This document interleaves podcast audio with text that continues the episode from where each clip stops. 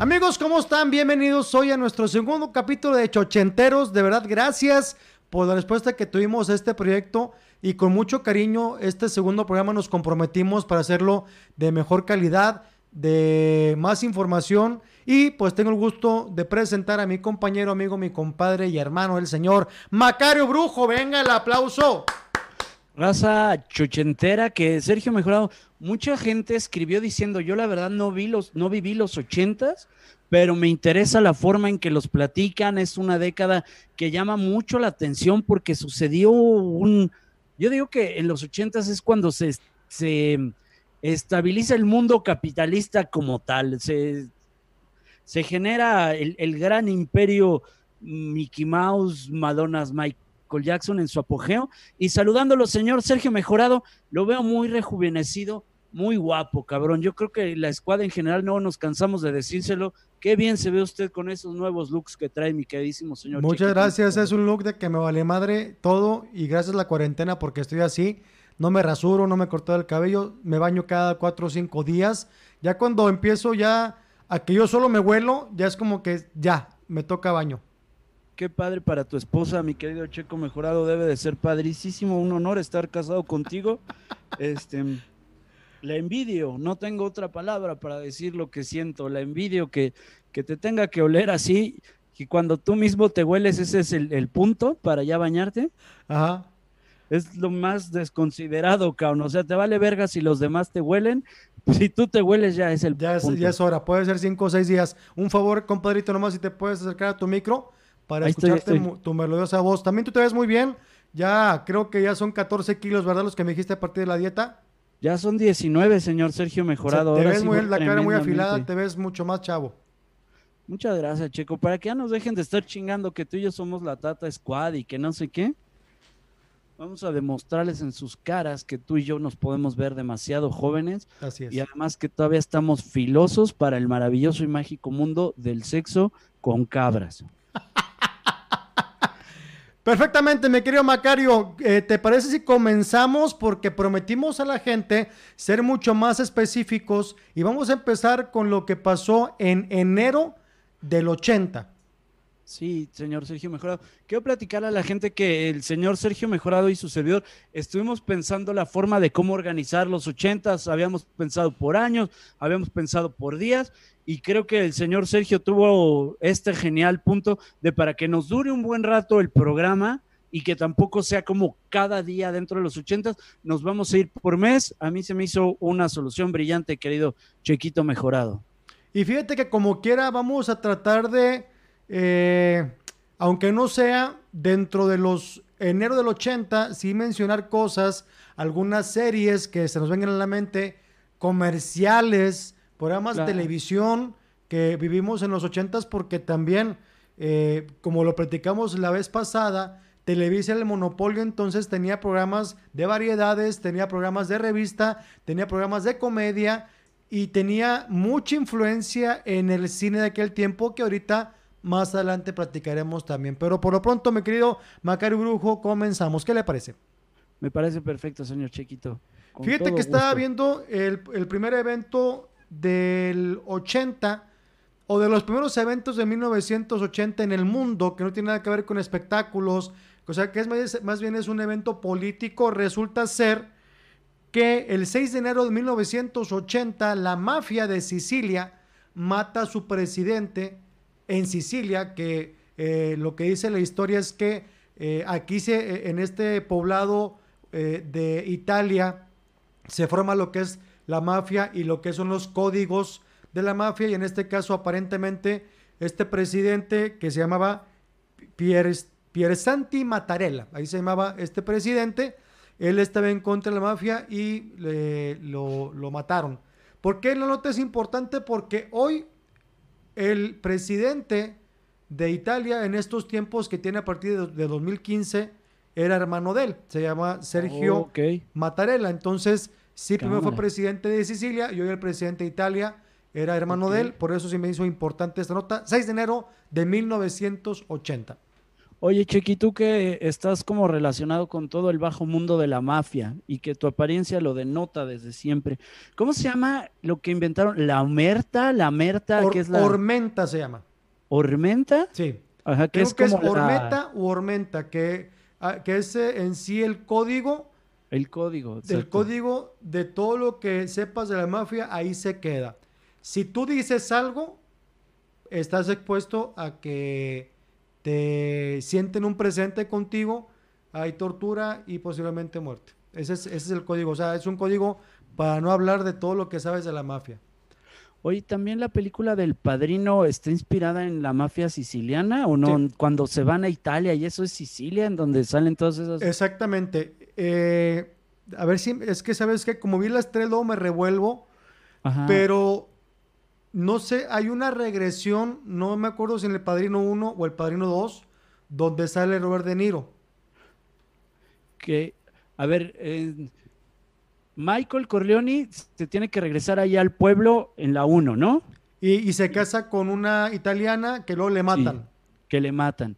Ajá. Y luego te sale la juventud, creo que es en la 2, cuando dices la, la- la del padrino, la De, de don, de don eh, Vito Corleone. lo Don Vito Corleone que te sacan cuando era chavo, ¿no? Sí, es la es- 2, es- según yo. empieza en Sicilia precisamente, que es cuando eh, hay una escena de que él está muy chavito y a su mamá la mata el terrateniente de Sicilia y él Sí. cuando crece le abre todo el estómago a este don no sé qué y de ahí Ajá. y por eso se tiene que ir de Sicilia, se tiene que ir a Nueva York. Es verdad, cabrón.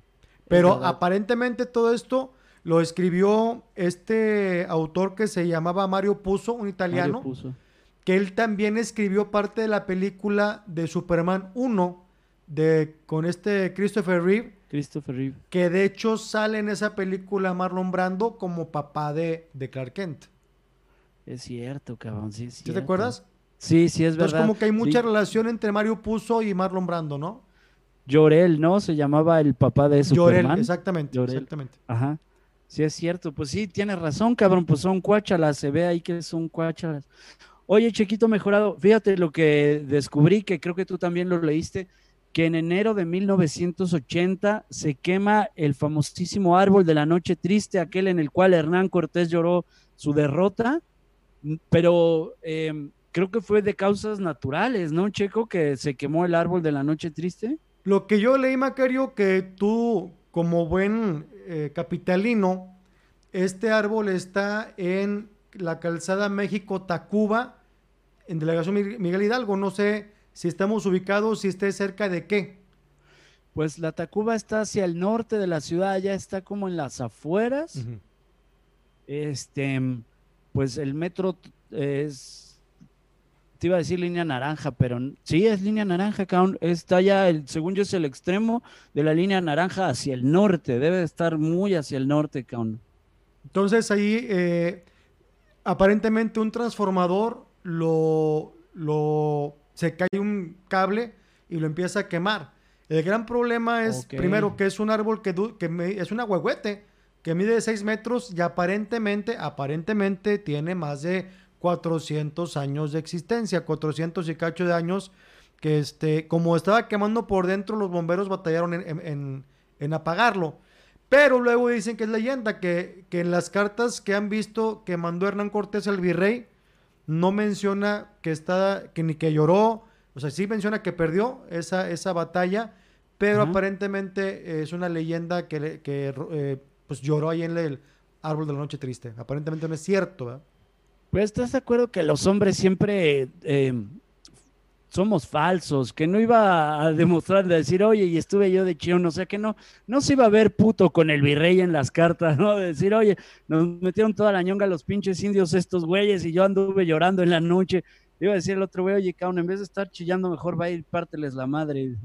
Sí, porque parece, parece que perdió, eh, creo que ellos eran, no sé si él puso, según la carta, 100 y 50 soldados, murieron 100 y 50 caballos, 100 y no sé cuántos y 1500 indios este, también aparentemente.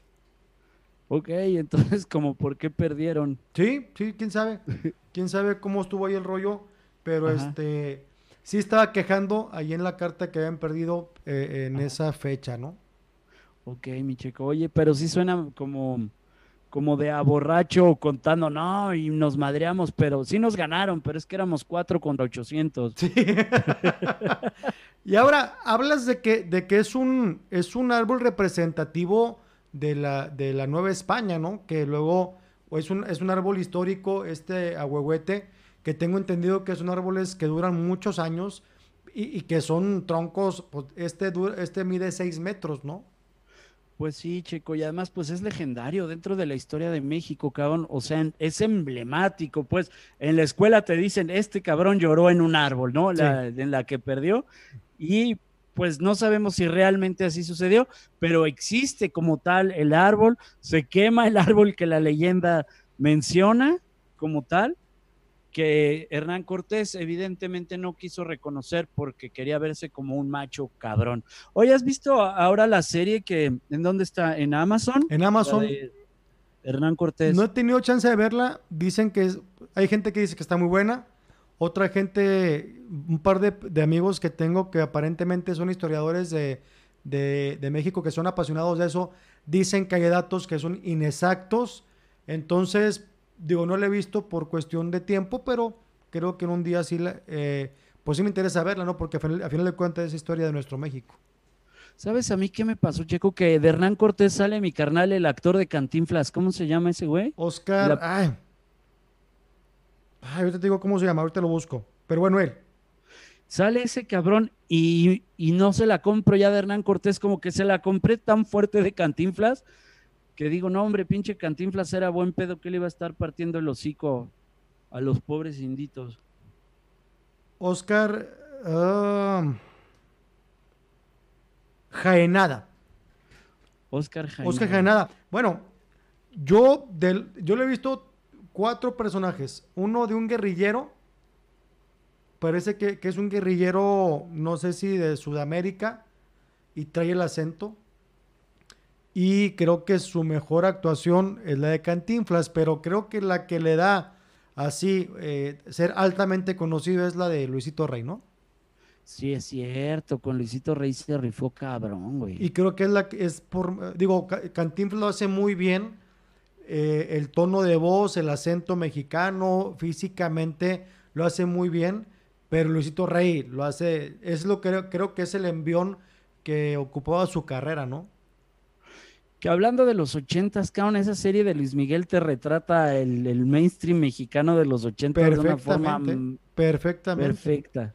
Y, y habla, más adelante platicaríamos porque Luis Miguel es por ahí de, me parece que es del 82, que llegaremos luego a ese año, pero sí hablaremos ya más, más profundamente de lo que era el poder de Arturo Durazo y de López Portillo.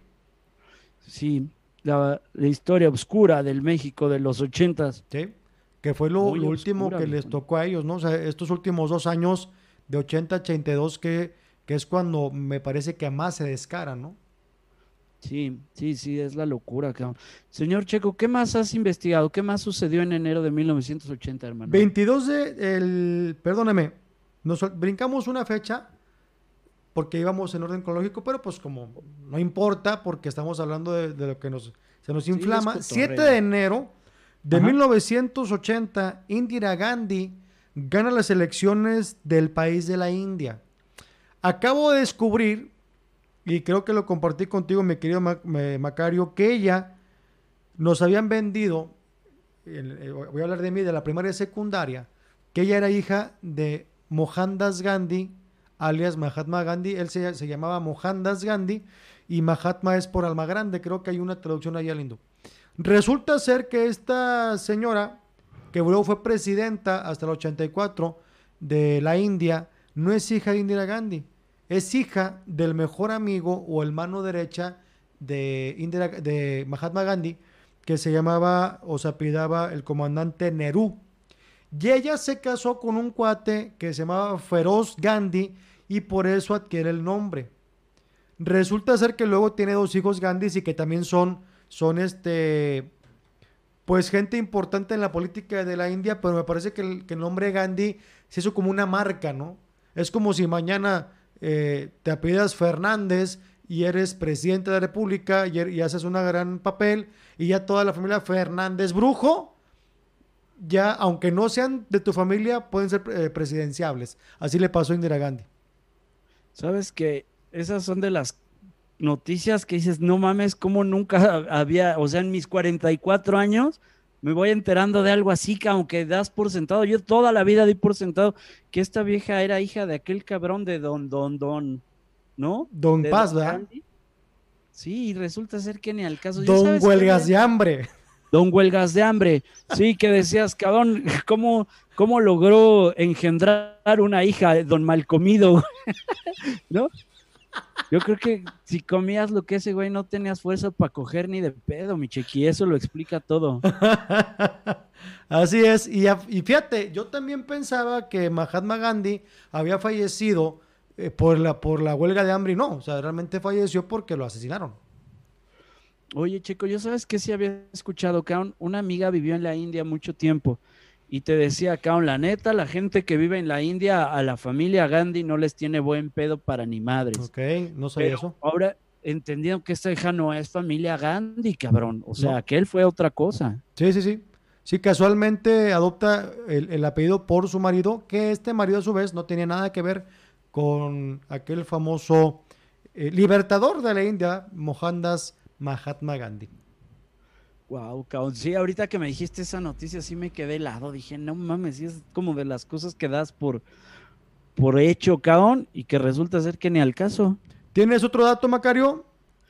Sí, güey, está bien feo, cabrón. En enero de 1980, en Guatemala, en la embajada española, hubo un, este, una protesta de indígenas, treinta y tantos indígenas, los quemaron a todos vivos, una cosa espantosa, el único que quedó vivo lo sacaron del hospital, lo torturaron hasta matarlo, era una protesta en contra de los españoles y los trataron vilmente como animales, o sea, me llamó, primero se me hizo espantoso leerla, espantoso, pero me llamó mucho la atención que como todavía para principios de los ochentas no había respeto, o sea, estos güeyes agarran y queman vivos una cantidad enorme de indígenas y fue como, ni pedo, son indios, güey, ¿no? Como si no fueran seres humanos y dices, pues no fue hace tanto como para que siguiéramos tan retrógradas.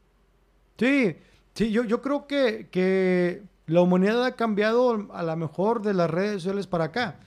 Yo no, vaya, creo que el Internet, a lo mejor tienes mejor el dato que yo, el Internet eh, fue por ahí de los ochenta y tantos, casi noventas. Pero yo me acuerdo que mi primera computadora era con Windows 95. Entonces, en lo particular, para mí de ahí empieza el Internet. A lo mejor empieza antes, habrá gente que le sepa más que yo, pero mi Internet empezó en 1995. Que con redes sociales hemos empezado a tener más conciencia de las cosas, o más miedo, ¿no?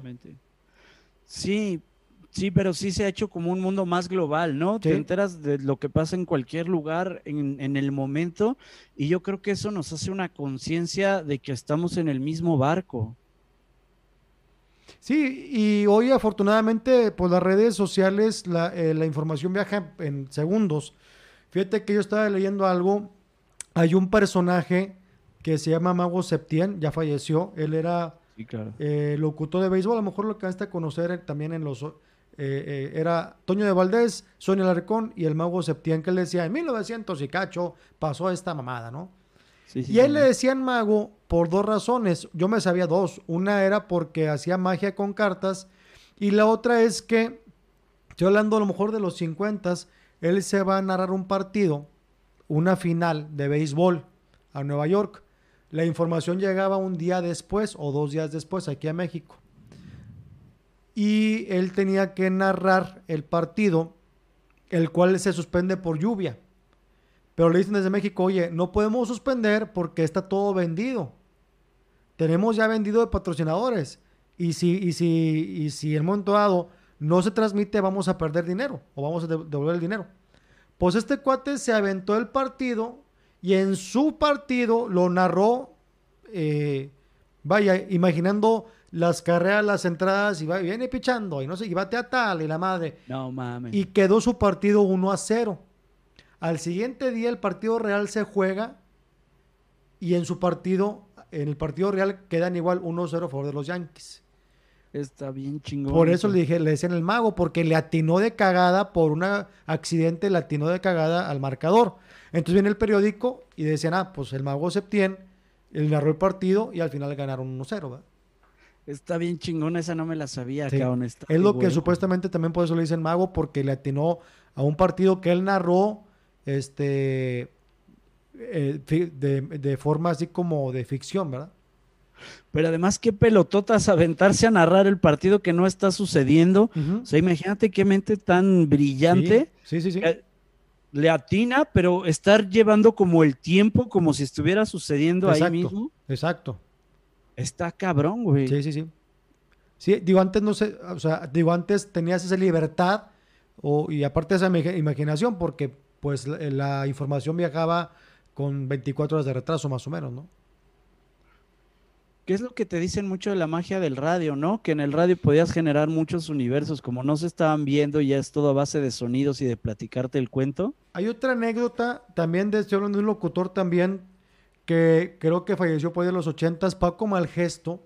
Era alguien, pues, que en ese tiempo le hacían, narraban toros, hacían entrevistas, locutores de radio, o sea, era gente muy preparada. Y un día le toca narrar eh, una corrida de toros que también se suspende por lluvia. Y él tenía que cubrir el tiempo, de decir, sabes que la transmisión es de 4 a 6 y a las 5 y cuarto, pues ya no, ya no hay, ya, ya no hay toros. O sea, ¿por qué? Porque el toro se va a lastimar y la gente está yendo. Entonces él empieza a platicar de, y estamos aquí transmitiendo del toreo y la Plaza de Toro y estamos aquí y aquí hay una señorita vestida de rojo y el aire le está levantando la falda. Y sigue practicando y ahí va la señorita de rojo, ya está, se le está subiendo más la falda. Y total, la señorita de rojo ya está la rodilla y ya le subió arriba la rodilla la, falda. Y sigue practicando los toros y la estadística. Y la señorita de rojo todavía ya está allá en la tribuna, la gente le está chiflando y ya la falda está más arriba de la rodilla. Acaba la transmisión y resulta ser que la señorita de rojo nunca existió. Pero tuvo a la gente como clavada a ver, si, a ver si la falda se levantaba hasta los calzones, güey. No mames. Entonces, con puro morbo y con puro eh, rollo y cotorreo, mantuvo a la gente media hora que le faltaba la transmisión por terminar. O más tiempo, no sé cuánto, pero sí es otra de las cosas que eh, a este tipo de gente por, pues los premiaban por, porque tenían una mente mucho, muy ágil, ¿no? ¿Sabes qué? Creo que marcó mucho el rollo, cabrón. Para como este tipo de ficción, realidad. ¿Cómo se llamaba? George Orwell, Orson Welles, el que hizo que nos estaban atacando los marcianos. Orson, Welles. Orson Welles. Orson Welles, ¿no? Según yo, mucho fue de ahí, ¿no? Ahí comenzó como esta ficción tomada en serio. Pues yo creo que sí, ¿no? Sí, sí. Lo que pasa es que en teoría lo de los ovnis tiene, tiene poco, ¿no? Debe tener, no sé, si a partir de los 50, por ahí medios de 50, se empezaron así como que la onda muy fuerte de los ovnis. Yo creo que ha de haber sido con el furor en la Segunda Guerra Mundial de los aviones. Es que sabes también que se habla como en los barrios bajos, que los nazis tenían como una especie de avión con forma como del ovni y que estaba ahí en prototipo esa madre. Entonces, este, vete a saber, ¿no? Pero yo creo que fue mucho el furor de, la Segunda Guerra Mundial que los aviones pues estaban ahí a la orden del día. Mi querido Macario, cambiamos un poquito de rubro, vamos a seguir con las fechas, pero ahora del espectáculo. O, algo que tenga que ver con cantantes, cine y bla, bla, bla. En este caso, el primero de enero de 1980 la reina Isabel, que ya existía y que sigue viva la señora, la reina Isabel hace caballero, lord o sir a, al señor Alfred Hitchcock, que él nace en Londres y luego se va y muere en Los Ángeles. Eh, él, en 1980, primero de enero, lo hacen eh, Sir, Sir Alfred Hitchcock, y el 29 de abril fallece. Entonces le duró como cuatro meses nada más, casi cinco meses, la onda de ser Sir en, ante la monarquía de Inglaterra. Que está de la ñonga, que digas, no mames, ya soy Sir, ahora sí voy a empezar a vivir la vida a lo grande y te mueres. Tenía entendido, yo leí que, que realmente el ser caballero o ya que te nombraran Sir es porque ya tienes una edad suficiente para hacerlo. O sea, ya eres como un sabio. Por eso te premian. O sea, no, no es como, como antes que a lo mejor te premiaban por ser héroe. Era por ser viejo. Ok, ok. Es así, este, debe de ser también como de aportaciones de lana, ¿no? Porque ¿a quién de los Beatles lo hicieron? ¿A Paul McCartney? Creo que Paul McCartney, sí. A Sean Connery, de los que me acuerdo.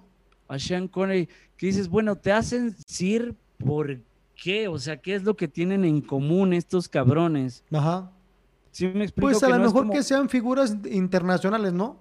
Eso, cabrón, o sea, como Elton John. rockstars. Elton John, sí. ¿Verdad? Ya son, ya son, ya es una figura internacional. No sé, digo, Freddie Mercury no, pero pudo haber sido una figura. Lo que pasa es que murió muy joven. Freddie Mercury me parece que murió, no sé si 43 o 45 por ahí, ¿no? Sí, murió chavo, Count. Y tal lo que ha de ser interesante es ver qué privilegios te da, ¿no? Ser un, un, un sir, un caballero. Lana no creo que te dé, ¿verdad? pues es que, algo debe de dar, cabrón, así que llegues al restaurante y oiga, tenemos cinco mesas antes que usted. ah, no, sabe, yo soy, soy un caballero. Soy Sir Macario, entonces me merezco entrar, ¿no? Soy Sir mejorado, cabrón. Necesito que levante a estas cinco personas de esa mesa y que me siente en otra. Levántelos nada más porque me molesta su, su presencia. Oye, Macario, por cierto, hablando de Sir Paul McCartney, él el 16 de enero de 1980 lo detienen en Tokio, Japón, porque traía eh, un poquito de marihuana. Traía, creo que media, eh, un cuarto, a ver, ¿cuánto era? Una libre de marihuana traía más o menos. Que es como medio kilo.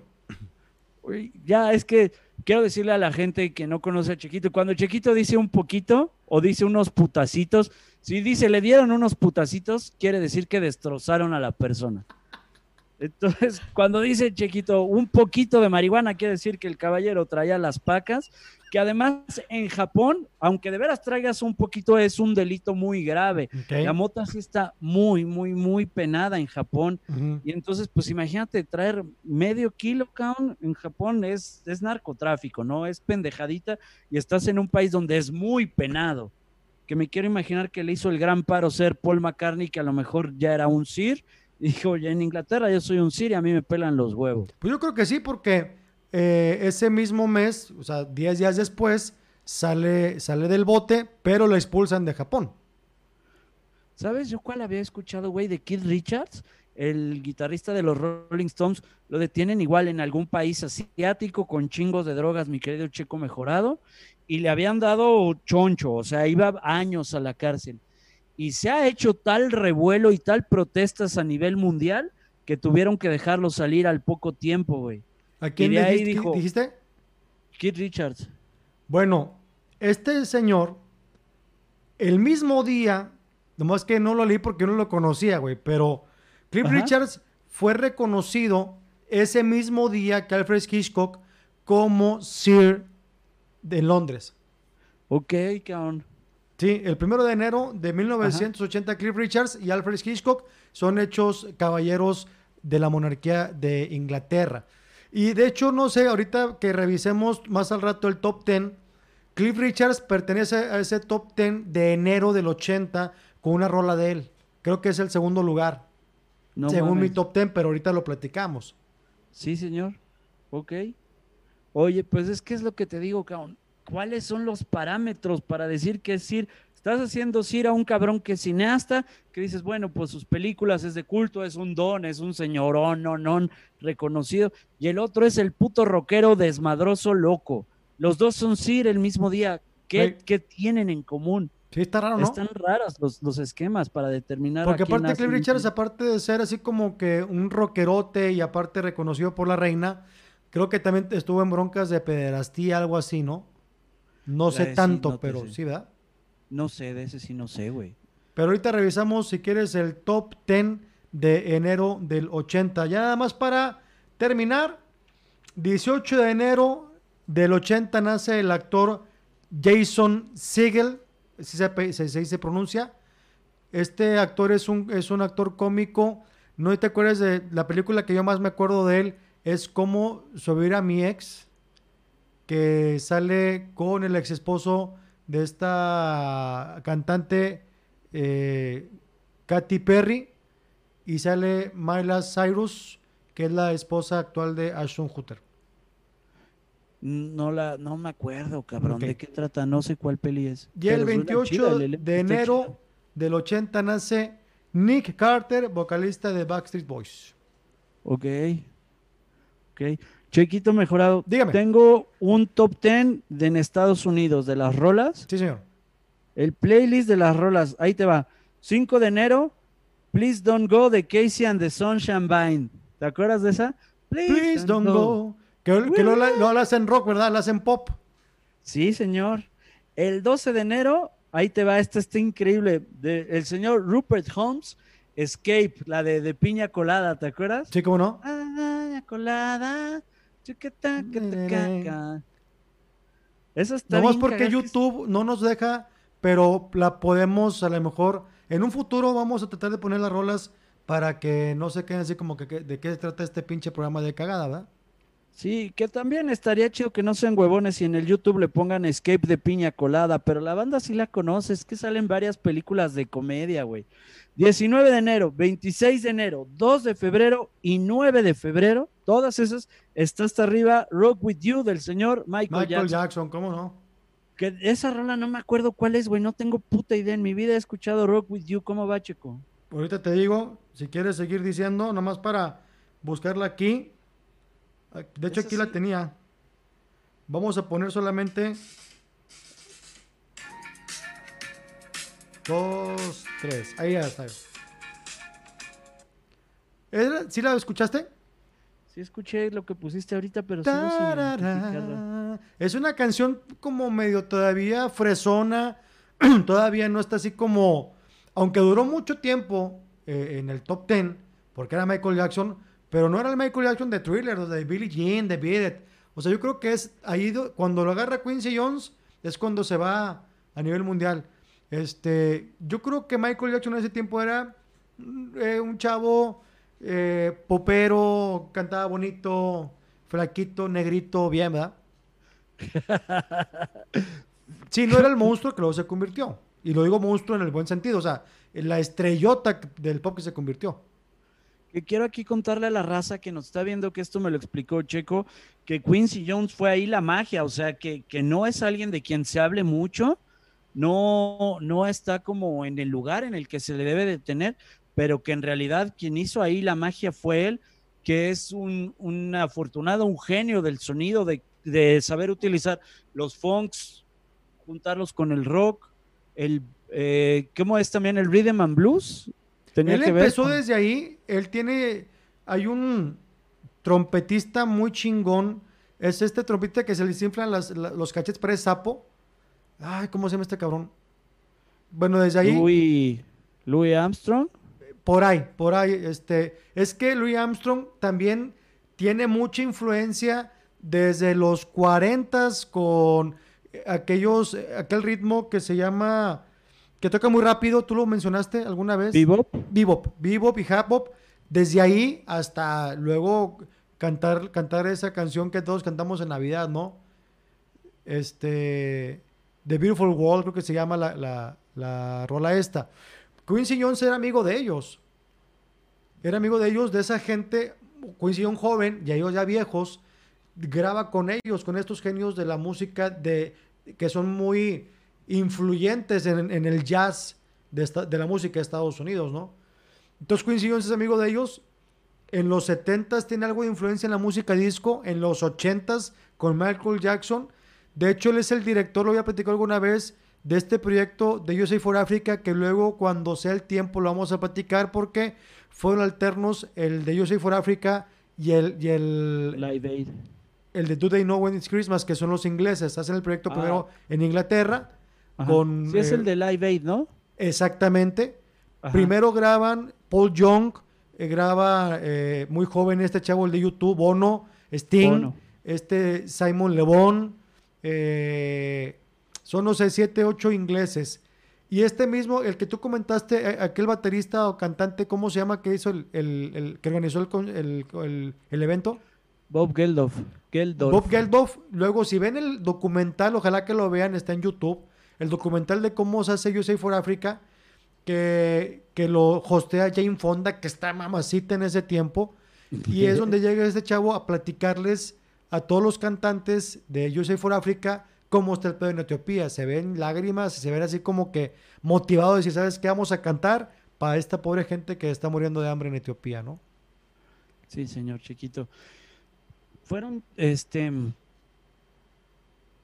fueron momentos donde, por un lado, me, brinca un chingo que siguen matando indígenas, así como si nada, en Guatemala, y por otro lado, los negros, como tú dijiste, el negrito, se están haciendo súper estrellas, cabrón. Sí, sí, sí. Perdóname, te interrumpí con un chingo de historia del top ten. Michael Jackson con Rock With You. Ahí queda el top ten de enero porque Michael Jackson se chinga cuatro lugares, viejo. Ok, ok. O sea, ya no dio chance Michael Jackson a que sucediera más historia. Macario, en el 80 aparece, bueno, ah, primero, 20 de enero del 80 se hace el Supertazón número 14, donde juega los aceleros de Pittsburgh contra los Ángeles Rams. Este es en el estadio de Pasadena, California, el estadio de las Rosas, donde muchos años, no sé todavía, pero fue el, 1 de enero, el, fútbol colegial hacía su desfile de las Rosas. En este estadio de, Pasadena, California, los Ángeles Rams eran, eran pues los, los anfitriones, fueron los de casa y terminan perdiendo este partido por 31-19 ante más de 100 mil personas. Creo, no me crean mucho, si chequenlo bien, que en ese mismo estadio, el de Pasadena, California, es el estadio donde Michael Jackson precisamente hace su aparición en el show de medio tiempo. No me crean mucho, pero creo que ese es ese mismo estadio donde Michael Jackson hace su aparición en, un supertazón, donde él es el show del medio tiempo.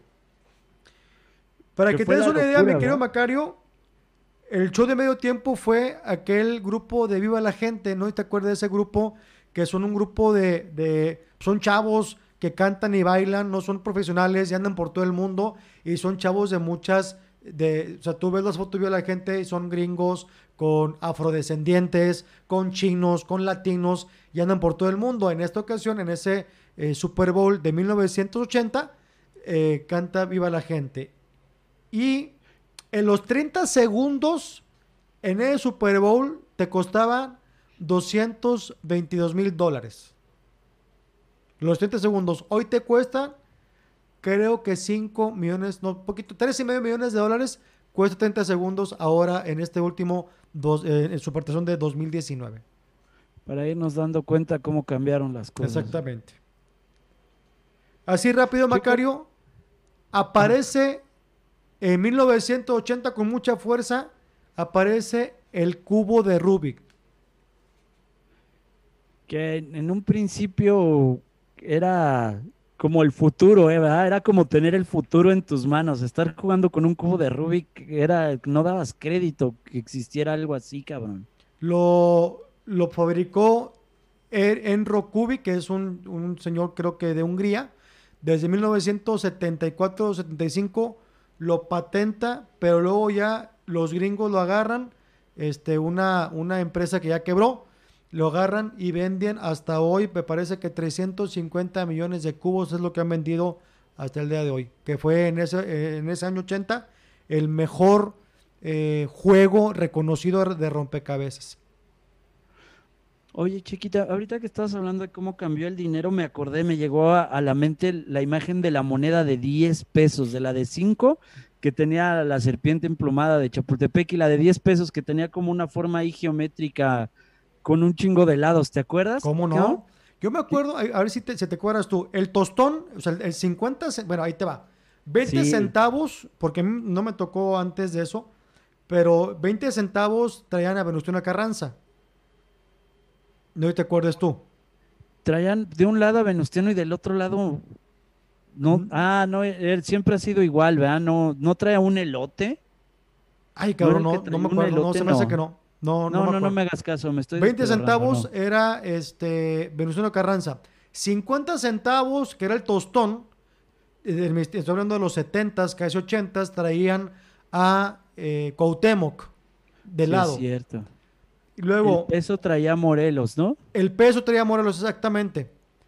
Y luego, los cinco pesos que yo me acuerdo, antes del de, el de la serpiente emplumada, creo que era una moneda grande y traían a Vicente Guerrero también de, de, es verdad. de, de perfil. Y luego, la de 10. La de 10. Era octagonal o era heptagonal, o sea, era una figura geométrica y no me acuerdo quién traía. Y luego ya pasamos a los billetes. El billete de 20, creo que es como el billete de ahora, ¿no? Era muy parecido, ¿verdad? creo que era igual azul con Benito Juárez. No me crean mucho, pero el billete de 20 creo que sí era como el de hoy. el billete de los 80 eh, era como el de hoy. Luego, no me acuerdo el de 50 si había o existía, pero el de 100 traía a Venustiano Carranza y era de color morado. Oye, Chiquito, la moneda de 10 pesos traía a Morelos. Ok. No, no es Morelos, es el padre de la patria, no me acuerdo cómo se llama. Miguel Hidalgo. Ese güey, traía a Miguel Hidalgo. Ese güey, ok. Ese güey, sí, perdón, Chiquito. el, de, el de 100 pesos era morado y traía a Venustiano Carranza no me acuerdo, el de 500 era verde y traía, me parece que a Madero, si estoy bien, y el de mil pesos traía a, era de color café, o color así medio sepia, y color traía, marrón, ¿no? ¿Mandé? Marrón, más o menos, ¿no? Marrón y traía a Cuauhtémoc. Oye, que mil pesos, güey, es que traer una moneda de cinco pesos traías lana, güey. Ir a la tienda con cinco pesos traías feria. ¿Con eso desayunabas? Sí, cabrón. O sea, sí traías algo. Porque en aquel tiempo los centavos sí valían. Sí, podías comprar cosas con centavos. Sí, sí, sí. Yo me acuerdo que eh, me mandaban a los refrescos y la Coca-Cola de 355 mililitros, o sea, la normal de, de, vidrio, costaba dos pesos. Oye, ¿te acuerdas cuando vendían la de alitro de, de vidrio, que aunque era la familiar? en ese tiempo, esa era la que era para la comida de todos, Checo. Sí, sí me acuerdo. Sí, sí me acuerdo, ¿cómo no? Que eran vasos pequeños. Tomaba solo en la comida un vaso pequeño de Coca-Cola y ya y Nada más. Y nada más. nada más. Este, ¿qué más, Macario? Ya para. Mencióname. Yo te voy a mencionar tres series de los ochentas y tú otras tres y con esto nos despedimos porque hay mucho, mucha información, pero no queremos pues este cansarlos con tanta información, mejor vamos a dejarla como dicen Pempenito y dime tres series y te digo tres series de los ochentas, ya sea mexicana o gringa. Sí, señor. Este, a ver si te acuerdas, que aún eh, me he estado tratando de acordar de las que no mucha raza habla. Había una serie que se llamaba Sledgehammer, que creo que salía en el canal 13, que era una especie de policía, pero ya era con humor negro, que traía un pistolononón súper cabrón. ¿Sí te acuerdas de haber visto No, no, la neta no. Y había otra que se llamaba Manimal, señor Sergio Mejorado, que era como una especie de superhéroe que se podía convertir en animales, en panteras y en águilas. Y... Ok, ok. Era loca Manimal, cabrón. Y esta te va a encantar. La carabina de Ambrosio, señor Sergio Mejorado. Muy buena, ¿eh? Muy, muy buena. Ahí te va otra que ahora lo estuve leyendo y fíjate, me dio, me llamó mucho la atención cómo es cierto, el tiempo no perdona y si no estás vigente menos. Ahorita, a lo mejor me equivoqué por las premuras del tiempo, pero estaba viendo el Twitter de un señor que se llamaba Fito Girón. Fito Girón hoy tiene, según en esta cuenta que, yo vi, a lo mejor me equivoqué y pido disculpas, y en el siguiente programa o a través de mis redes sociales voy a corregir, pero vi que tenía como 300 seguidores en Twitter, a lo mejor no es cierto. Pero él era don, don conductor en los ochentas. Venía desde los setentas, venía con la cultura de la música disco. Sí, él, bueno, y digo ochentas, su programa de fiebre del 2 que era todo una, e, era una disco, o sea, era una pista como la de Fiebre de Sábado por la noche, y tú ibas, o sea, tú, por ejemplo, si eras bailarín o, o pertenecías a un ballet, tú audicionabas, ibas a Canal 2 y podías ganar premios. Y, Y él era, sí. o sea, él durante dos años fue el conductor de Fiebre del 2, que era em, horario premier, sábado 10 de la noche o 9 de la noche, por Canal 2. Y durante dos años estuvo vigente, o tres años estuvo vigente este programa. O sea, del 78 al 81, 80-81, estuvo vigente Fito Girón. Y luego hizo otro programa que se llamaba Fantástico Animal, donde se iban a Valsequillo, Puebla, al African Safari, y de ahí hacían todo su programa, que era él, Fito Girón, Amy Camacho, creo que era la, dueña, y otro señor que era este extranjero. Hacían fantástico no sé si te acuerdas. Y luego Fito Girón hace la cabina de Ambrosio, pero ya de las últimas, ¿no?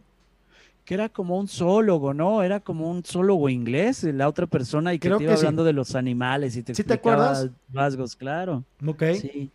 Y ahí te van otras tres series ya para cerrar. Gringas.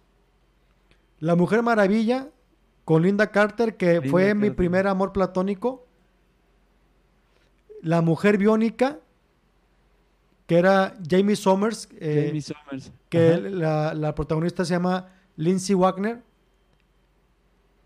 Voy a dar dos más porque no es el pilón. El hombre nuclear, que en inglés era el hombre de los 6 millones de, De los dólares. seis que- millones de dólares. ¿Te acuerdas? 6 Ajá. millones de dólares. Sí. Y la última, que ahí fue donde yo conocí Hulk, pero era Bill Bixby y, el, y se transformaba en Lu Ferriño. En Lu Ferrillo. Oye, viejo, este, ¿cómo se llamaba el actor de del hombre nuclear? Eh, Lee Meyers era el actor y, y el, el hombre nuclear era Steve Austin. Es cierto, cabrón. Y era todo un, un rollo de que tenía, lo habían reconstruido y entonces tenía una capacidad de brincar y de golpear y una mirada.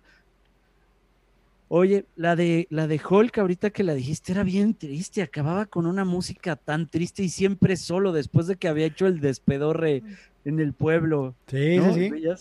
Al pobre doctor Bruce Banner caminando en la carretera pidiendo ride con su mochilita. Y ya sin ropa porque la había roto toda, ¿no? Porque la había roto toda así, su versión Hulk y todo triste, cabrón, y con una música bien triste. Era sumamente solitaria esa serie, cabrón. Y los efectos también estaban del pito, ¿eh? O sea, era Hulk y era una, era una peluca de Lu Ferriño, güey, como de chuponcito. ¿Te acuerdas?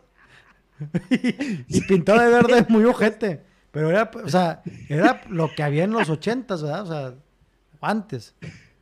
Que todavía hasta se burlaban de eso en la carabina de Ambrosio. Hacían uno que se llamaba Bulk. Gulp, Gulp, Gulp, Gulp, sí es cierto, Gulp. Gulp, sí, cómo no. Sí, y se burlaban ahí de los efectos super pedorros, cabrón. Que de la cabina de Ambrosio, pues el primero, y creo que mí fue el que más me gustó, César Costa. Fue el primer conductor y era Chabelo, era Alejandro Suárez, Beto el Boticario, El que él era, actor y se hace mago ahí. Oye, y la pájara Peggy decían que era el productor del programa. Humberto ¿verdad? Navarro. Humberto Navarro, que luego él hizo muy famosa a su esposa, o creo que era Lila Deneken, que era la número uno, uno, uno. En aquellos tiempos la, la vedette. la anunciaban y era así un show de Las Vegas de Lila Deneken y su, su, su- el esposo era el que producía eh, los programas de comedia de, de Canal 2 y aparte producía también el show de, de su esposa, ¿no? Oye, viejo, que esta imagen de la vedette también se ha perdido. Ya no existe la vedette, ¿no? Que era el sex symbol, que era como la prostituta de cabro, cabro, cabro, caché hasta arriba, que no necesariamente tenía que saber hacer nada. Por ejemplo, Olga Briskin sabía tocar el violín y eso, pero Sasha Montenegro realmente no sabía ni actuar ni nada. Eran vedettes y era como las prostitutas más deseadas de México, ¿no? Sí, y, hablando precisamente de, Sasha Montenegro, que, en ese tiempo era una mujer espectacular, guapísima, gran cuerpo, que digo, tan así que, que conquistó al presidente de la República y se quedó con él.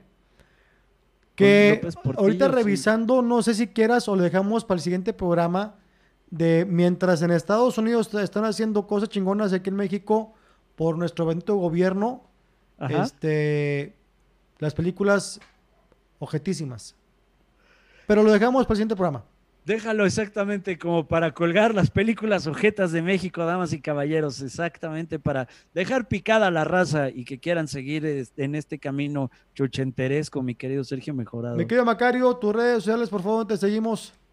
Arroba Macario Brujo en Instagram, en Twitter, en Facebook la página oficial de Macario Brujo, la fanpage, y en Spotify, te lo cuento de otra forma. Muchísimas gracias, señor Sergio Mejorado, por hacerme parte de este camino de remembranza, de acordarnos todas esas cosas tan bellas que vivimos en nuestros meros tiempos, cabrón. Es tu casa, Macario. A mí me pueden seguir. Aquí están apareciendo mis redes sociales. Aquí en el canal de Sergio Mejorado. Suscríbete, comparte y dale like. Y pues comenta cosas padres. Y si no, pues no comentes. Ya sabes que los ochentas es la mejor década del puto mundo. Cuídense mucho. y hasta siempre.